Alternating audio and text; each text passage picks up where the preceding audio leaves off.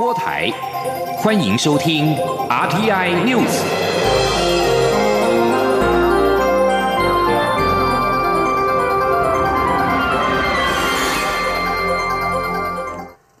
各位好，我是主播王玉伟，欢迎收听这节央广主播台提供给您的 RTI News 新闻。首先带您关注。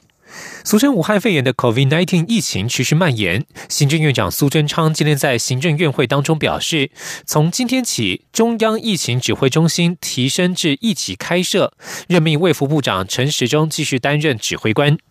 由于台湾近日出现零星的社区感染案例，苏奎在今天的行政院会当中表示，基于防疫超前部署，因此中央流行疫情指挥中心提升至一级开设。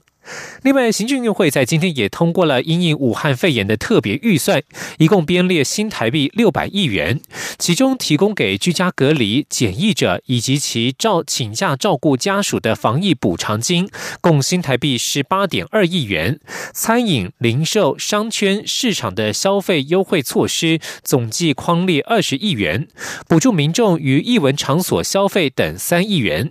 在特别预算六百亿元当中，有关社会救助以及医疗保健的防治经费编列一百九十六亿元，农业与经济服务支出的纾困及振兴经费编列四百零四亿元。至于经费来源，则是以移用前一年度累计的税计剩余三百亿元，并且举债三百亿元之应。担心疫情蔓延。大型的宗教活动是否停办，引起各界近日来的讨论。台中大甲镇澜宫以及苗栗白沙屯拱天宫，在今天上午都在脸书公告，妈祖绕境进香活动延期举办，全力支持政府的防疫工作。对此，内政部长徐国勇今天在脸书感谢宗教团体主动延后活动，配合政府进行防疫工作。行政院长苏贞昌也表达肯定。大甲镇澜宫今天表示，近日密切注意疫情发展。大甲镇澜宫全体董监事在二十六号晚间召开会议，决议尊重专业，将今年的大甲妈祖绕境进香延期举办，全力支持政府的防疫工作。而白沙屯拱天宫管理委员会表示，担心信众有群众感染的风险，若是造成防疫破口，加重疫情控制的负担，实非妈祖所乐见。对此，第一线医护人员不讳言的表示，医护防疫人员可以说是松了一口气，这是台湾大多数人所乐见的。而信徒也纷纷表示妈祖慈悲，希望疫情早日结束。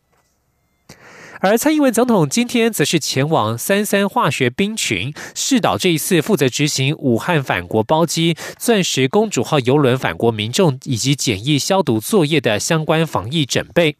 总统表示，三三化学兵群在防疫上专业的表现，加深国人的信赖。中华民国国军是一支平时能救灾、战时能够作战的钢铁劲旅，一定能够将防疫工作做到滴水不漏，替国人筑起最强健的防疫堡垒。前天记者刘玉秋的采访报道：俗称武汉肺炎的 COVID-19 疫情升温，陆军第六军团三三化学兵群升为作战区，化身放河反恐战备的第一线部部队。这次也配合中央流行疫情指挥中心执行武汉返国包机、保平星号、钻石公主号邮轮返国民众以及检疫等消毒作业。为了确保这一群白衣战士在防疫第一线能为国人生命安全严密把关，蔡英文总统二十七号前往。三三化学兵群试导防疫消毒作业准备情形，并致赠加彩金。蔡总统表示，三三化学兵群在这次的防疫当中担任非常重要的角色，在深夜里穿着防护衣，忍受闷热，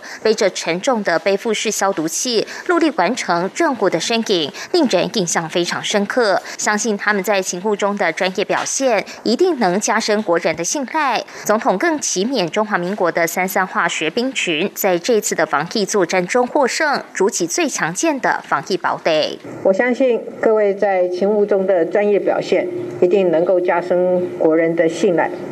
中华民国的国军是一支平时能救灾、战时能作战的钢铁劲旅。我要提醒各位，防疫视同作战，大家要保持警戒，务必将防疫的工作做到滴水不漏。我有信心，三三化学兵群的兵官兵。绝对能够完成任务，替国人同胞筑起一道最强健的防疫堡垒。总统也强调，防疫特别条例正式生效，行政院会也已通过特别预算草案，将送国会审查，强化防疫和纾困的能量。既然法律已经上路，预算也即将到位，政府决定超前部署，防疫指挥中心将提升为一级开设，政府会用全面整合资源，迎战新型冠状病毒的威胁，保护好国民的健康。中广电台记者卢秋采访报道。而因应武汉肺炎疫情影响产业放无薪假，劳动部将寄出新台币十亿元给予放无薪假劳工的薪资补贴。对此，学者今天指出，除了薪资补贴之外，也可以思考利用无薪假期间让劳工参加训练课程，并且发放训练津贴，来降低无薪假对劳工的冲击。前天记者谢嘉欣的采访报道：武汉肺炎冲击各产业，经济部估计二月份疫情效应显现，包括零售、餐饮等内需型产业，二月营收可能分别减少新台币一百二十五亿元及六十一亿元。制造业二月产值则可能影响二点九个百分点。为因应疫情蔓延，产业惨放无薪假，劳动部宣布将动用就业安定基金十亿元，给予无薪假劳工薪资补贴。目前严拟补贴方式为投保薪资与基本工资差额的一半，每名劳工最长补贴三个月，可视情况延长。对此，政治大学劳工研究所教授程之约二十七号受访时指出，这项制度主要是救急不救穷。由于劳保投保薪资最高级距为四万五千八百元，高薪者能够领到的无薪假补贴相对有限，而对初入职场的年轻人，薪资较低者能够领到的补贴也不会太多。他建议可以搭配无薪假训练课程发放津贴，来降低无薪假的冲击。他说。如果说还要希望增加他的所得的话，那或许政府可以再去思考另外一个设计，利用减少工作的时间来参加职业训练啊。参加职业训练同时，那每每小时大概给你一个基本工资的这样的一个这个训练津贴的部分。不过，陈之约也提到，这两种方案若能兼领，建议可定定上限，最高不得超过投保薪资上限。全国商业总会理事长赖正义则说，赞成劳动部做法，基于财政及公平性，不太可能全额补贴。希望政府、企业、劳工三方面都能共体时间，各退一步，一起度过难关。中央广播电台记者谢嘉欣采访报道。有台湾人前往莫斯科旅游，却遭到隔离检疫，此事引发讨论。外交部发言人欧江安今天上午表示，为了保护自己与他人，外交部呼吁旅外国人要遵守当地的防疫规定。以俄罗斯为例，若是俄国方面要求旅客居家自主管理，就应该确实做好自主管理，不要外出，以免又引起俄方检疫人员的疑虑。今天记者王兆坤的采访报道。两位旅俄国人日前因有发烧症状，遭莫斯科官方送医隔离检疫。外交部发言人欧江安表示，这两位国人通过医院所有检验，已经出院。欧江安呼吁旅外国人应遵守各国防疫规定，并做好自主管理，以保护自己、保护他人、保护他国。他说。必须要去这个尊重呃当地国他们的一个防疫的规定，尤其是请你们自家居家自主的时候，也真的是务必要遵循哦这样子一个相关的这个防疫的这个呃规则哦。由于俄罗斯中央政府与各地方政府可能随时更新防疫措施，外交部建议国人赴俄前致电其驻台代表处了解最新规定，抵俄后尽量避免外出及搭乘大众交通运输工具。且配合俄国防疫措施，落实自主健康管理，并注意人身安全。另一方面，钻石公主号上的确诊国人目前已有两人出院。欧江安表示，他们的医疗费用目前是由日本政府负担，出院后底牌的交通则是由船公司负责。而外交部与驻日代表处会持续与这两位国人以及其他人在隔离治疗的国人保持密切联系。视其需要，提供必要协助。中央广播电台记者王兆坤台北采访报道。在国际疫情方面，南韩的武汉肺炎新增病例数持续暴增。南韩当局今天上午的最新通报指出，二十六号新增了三百三十四例武汉肺炎确诊病例，累计确诊病例数达到了一千五百九十五例，是中国以外累计确诊病例数最多的国家。而在今天最新通报的新增病例当中，三百三十四例确诊的当中，有三百零七例都是在大邱地区。韩国国务总理丁世军今天再度前往大邱坐镇，指挥防疫工作。另外，南美洲的巴西出现首例，在意大利和伊朗的周边国家，如巴基斯坦、北马其顿、乔治亚、罗马尼亚，甚至远在北欧的挪威，都出现首例确诊病例。数国政府已经建议禁止前往意大利。目前，意大利确诊病例数达到四百例，有十二人死亡。在法国，二十六号晚间新增了六名新型冠状肺炎病例，其中首位无疫区旅游时的法国公民，在确诊数小时之后病逝于巴黎医院。法国卫生部现在还在追查感染源。世界卫生组织秘书长谭德赛仍坚持不该仓促宣布疫情变成全球大流行。他否认病毒无法控制。不过，欧洲联盟已经绷紧了神经，要求会员国回报应对疾病大流行的计划。根据欧洲疾病预防管制中心的资料显示，欧洲已经有三百八十一起病例，十二人死亡，其中以意大利最为严重。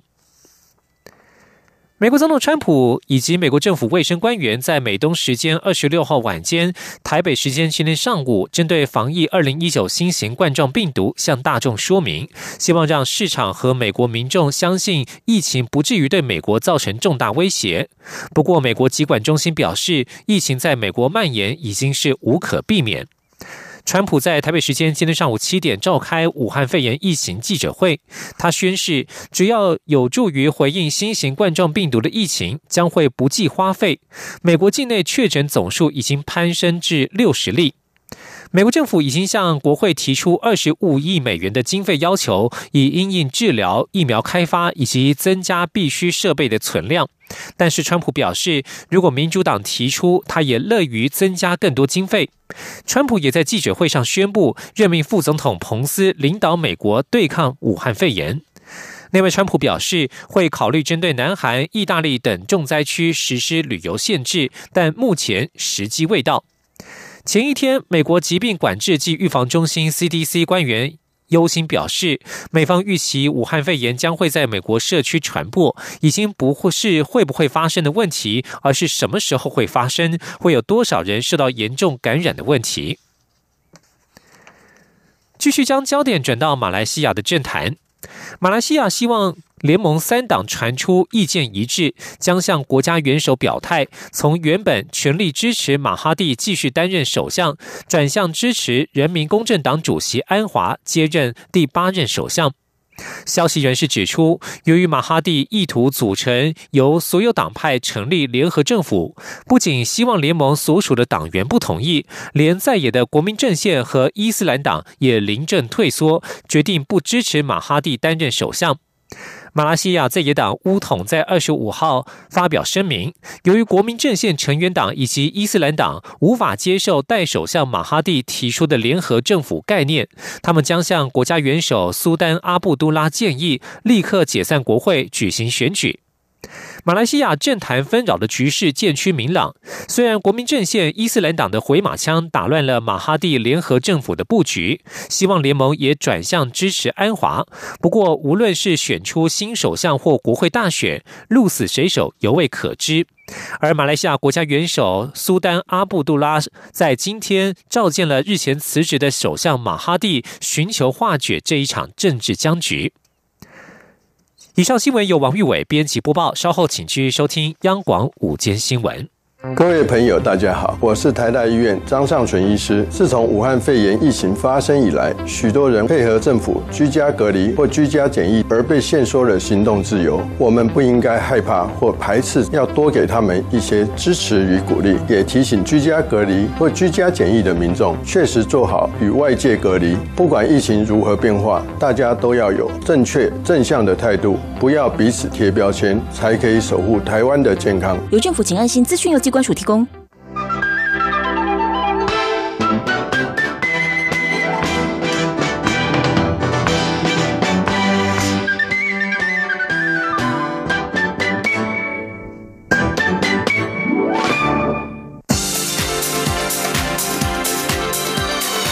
这里是中央广播电台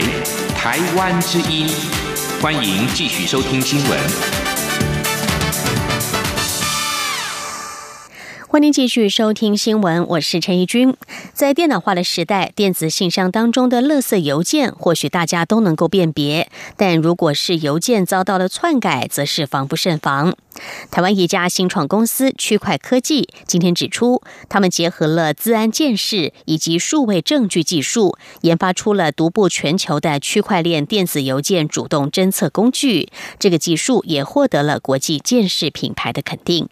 记者杨文军的报道。电子邮件诈骗 （BEC） 近年来越来越猖獗。美国联邦调查局 （FBI） 今年公布的网络犯罪报告指出，尽管 BEC 电子邮件诈骗量仅占全数投诉案件的百分之五，但造成的损失却高达十七亿美元，占去年网络犯罪损失总额的百分之五十。区块科技公司二十七号召开记者会指出，他们结合过去在资安建识与数位证据领域多年经验。利用区块链资料不可否认、不可篡改、永久保存等特性，自主研发独步全球且适用个人与企业的区块链电子邮件主动侦测工具 CHK Sender，目前仅支援 Google Chrome 上面的 Gmail 信箱使用。区块科技公司业务暨专案副理吕佩轩指出，安装此功能后，在寄件时就可以从信件中看到新增的加密传送及存证传送两个按。件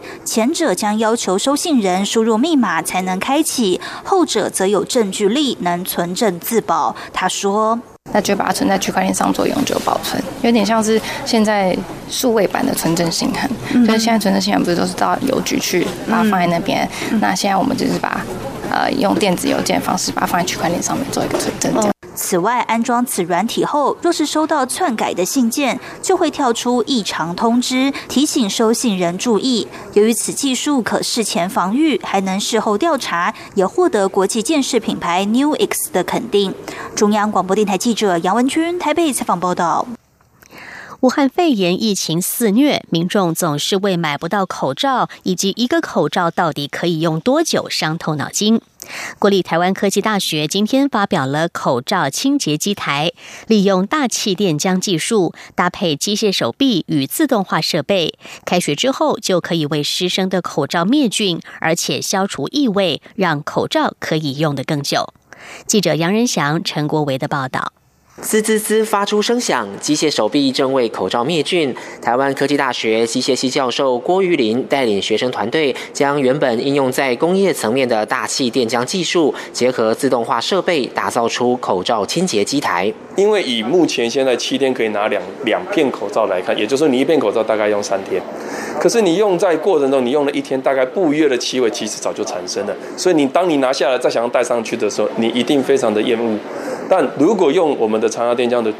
的方式的时候去处理完，事实上不约的气味是可以降低的，而且它会有一点温温的感觉跟清新的感觉，所以你会愿意继续戴。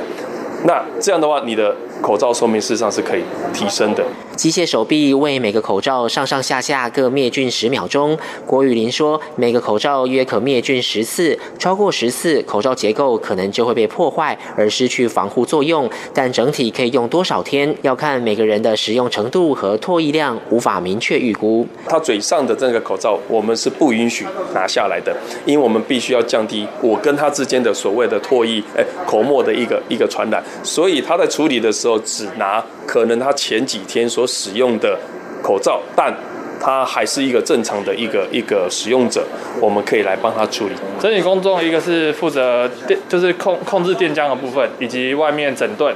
还有。那个喷洒酒精消毒的部分。台科大预计三月二号开学之后，周一至周五每天下午开放两小时，由四位学生为师生们处理口罩，预计每天可处理两百个口罩，使校园防疫更安心。中央广播电台记者杨仁祥、陈国伟台北采访报道。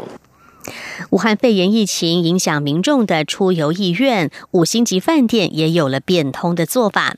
台北圆山大饭店在今天推出了点餐快取的服务，强调不用下车就可以开上金龙厅的取餐迎宾车道，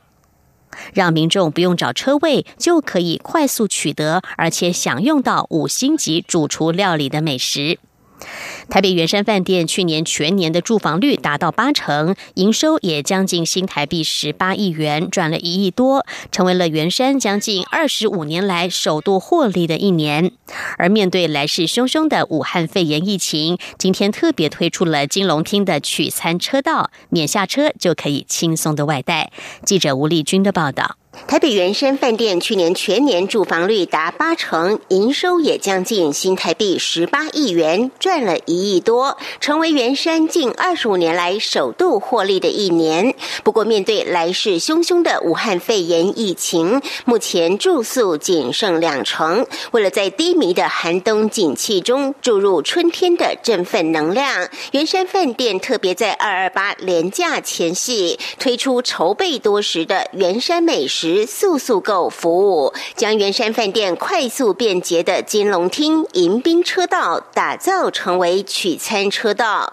瞄准时下最夯的宅经济，让民众免找车位即可快速取得享用到五星级主厨料理的美食。圆山饭店总经理杨守义说：“这个产品就是因为我们圆山饭店得天独厚的条件，呃，我们的客人可以直接开车来，不用下车，我们有很宽敞。”很顺畅的车道，客人取了菜就可以走。当然，我们也知道现在这个疫情的关系，所以我们在四月底以前，我们还推出了一个六五折的优惠。这个是元山从来没有过的，元山我们餐饮从来也没有打过这样的折扣。杨守义表示，未来这项服务也将成为元山饭店的常态性服务，希望提升饭店两成以上的营业额。而且，不论是元山牛排馆、金龙餐厅或圆苑餐厅，甚至松鹤自助。餐厅都有推出点餐服务，消费者可事先前往圆山饭店官网选餐，并于一小时前电话订餐，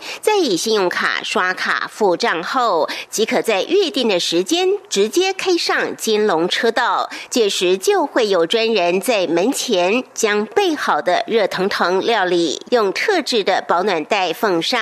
此外，凡点购指定任意品项及加赠排队也。不一定买得到的原山原珍珠奶茶一杯，原山外卖柜也特别在活动期间加码推出指定商品第二件五折优惠，同时原山还推出距饭店五公里内可享免费外送到府服务，只是优惠没有速速购来得多。中央广播电台记者吴丽君在台北采访报道。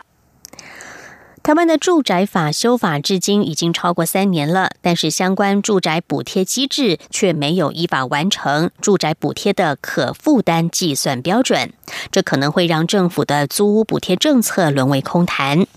社会住宅推动联盟等多个民间团体与跨党派立委在今天共同举行记者会，批评内政部行政怠惰，要求尽速完成住宅补贴可负担计算基准，才能够真正照顾到弱势的租屋族。记者郑玲的报道。根据住宅法第十一条规定，中央主管机关内政部需于修法后两年内，也就是二零一九年一月十一号前，完成相关租金资料或价格搜集、负担基准及补贴金额计算方式之建立。但直到目前为止，内政部仍未完成，已逾期超过一年。社会住宅推动联盟等民间团体与民进党立委吴玉琴、江永昌和时代力量立委邱显志等人，二十七号共同举行记者会，表示因为欠缺可负担计算。基准导致住宅补贴制度混乱不公，一般租补、单身租补与包租代管租补的所得限制、财产限制都不同，欠缺一致标准逻辑，不同地区的补贴金额集聚也没有明确的计算方式依据。吴玉琴指出，可负担计算基准对于弱势者居住正义需求非常重要。如果没有依据弱势状况分级补助，就会丧失租屋补助美意。呼吁我们呃内政部啊，能够尽快把相关的执法公告，然后也能考虑到各个不同的所得有不分级的负担的制度的设计，因为这是非常重要的。因为我只有呃越弱势的补的比较多，我才有办法有能力呃去。呃，这个租到可以住的房子，我没有说豪华的房子，至少它是可安居的一个房子。民团认为，在可负担标准尚未公布时，民进党政府却在今年宣布放宽租金补贴所得标准，并将租金补贴名额从六万户扩增到十二万户，但补助不能只以户数为目标，更要回归公平合理、弱势优先的原则。因此，民团要求内政部尽速依法完成，并公布住宅补贴的可负担计算基准，并依据此标准重新盘点十二万户租金补贴政策。若既有补贴资源无法达成可负担标准，就应扩大预算；而若预算无法增加，也应依据需求的轻重缓急，重新检讨目标数与资源分配顺序。央广记者郑玲采访报道。关心国际消息，俄罗斯资深国会议员卡拉申尼尼科夫二十六号表示，俄罗斯将于四月二十二号就总统普廷所提出的具有争议性的宪法修改案举行公众投票。卡拉申尼尼科夫是执政党团结俄罗斯党的国会议员，他告诉塔斯社，宪法工作小组在二十六号的一场会议当中提出公众投票的日期，普廷已经同意。普廷在上个月提出了大规模修宪，造成总理梅德韦杰夫和政府总辞。普廷的修宪提案不但让俄罗斯人和大部分建制派大为惊讶，也引发各界的揣测。今年六十七岁，第四个任期将于二零二四年届满的普廷，想借此继续掌权。根据修宪计划，将提高目前为咨询单位的国务委员会的角色，赋予国会更多责任，以及对公共官员设定更为严苛的条件。目前仍不太清楚公众投票的正式形态，但它将是比较类似是资讯性投票，而非具有约束力的公民投票。德国联邦宪法法院二十六号判决，二零一五年所颁布的禁止业务协助自杀法律违宪，理由是这条法律剥夺了末期病患自行决定死亡的权利。德国宪法法院法官福斯库勒表示，违宪法律剥夺的权利包括结束个人生命的自由和寻求相关协助的自由。对于提出违宪案的德国末期病患、医师与协助自杀机构来说，二十六号的这项判决是他们的一大胜利。德国在二零一五年新增刑法第两百一十七条，规定任何人如果提供他人协助自杀的专业服务，不论是否收受酬劳，都会受到惩罚。违反这条法律的专业人员可能面临罚款以及最长三年的有期徒刑。这项条文主旨在于禁止专门支持想要自杀病患的社团，却同时也让医护人员开立终结性命药物会受到起诉。这也导致了部分病患转而寻求家人的协助，有些人还从国外取得终结性命的药物。德国宪法法院二十六号的裁决，在人口快速老化的德国社会备受关注。堪称是二十一世纪最负盛名运动员之一的俄罗斯网球名将莎拉波娃，二十六号宣布高挂球鞋隐退。莎拉波娃靓丽的外表与球技同样受人瞩目，她在场上击球时的嘶吼声往往超过了一百分贝，也是当今女子网坛尖叫派的代表人物。莎拉波娃十三岁就投入了职业网坛。两千零四年，刚满十七岁的他一举打败了美国名将小威廉斯，拿下温布顿网球锦标赛的冠军，成为赛事第三年轻的冠军得主，并在两千零五年首次登上了世界球后的宝座。莎拉波娃生涯总共抱回了五座大满贯赛的金杯。在台湾好手的表现方面，旅美投手陈伟英本季转战西雅图水手队之后，二十六号在热身赛首度登板亮相，第三局上场就演出了三上三下，总计头两局被敲出两支安打，没有失分。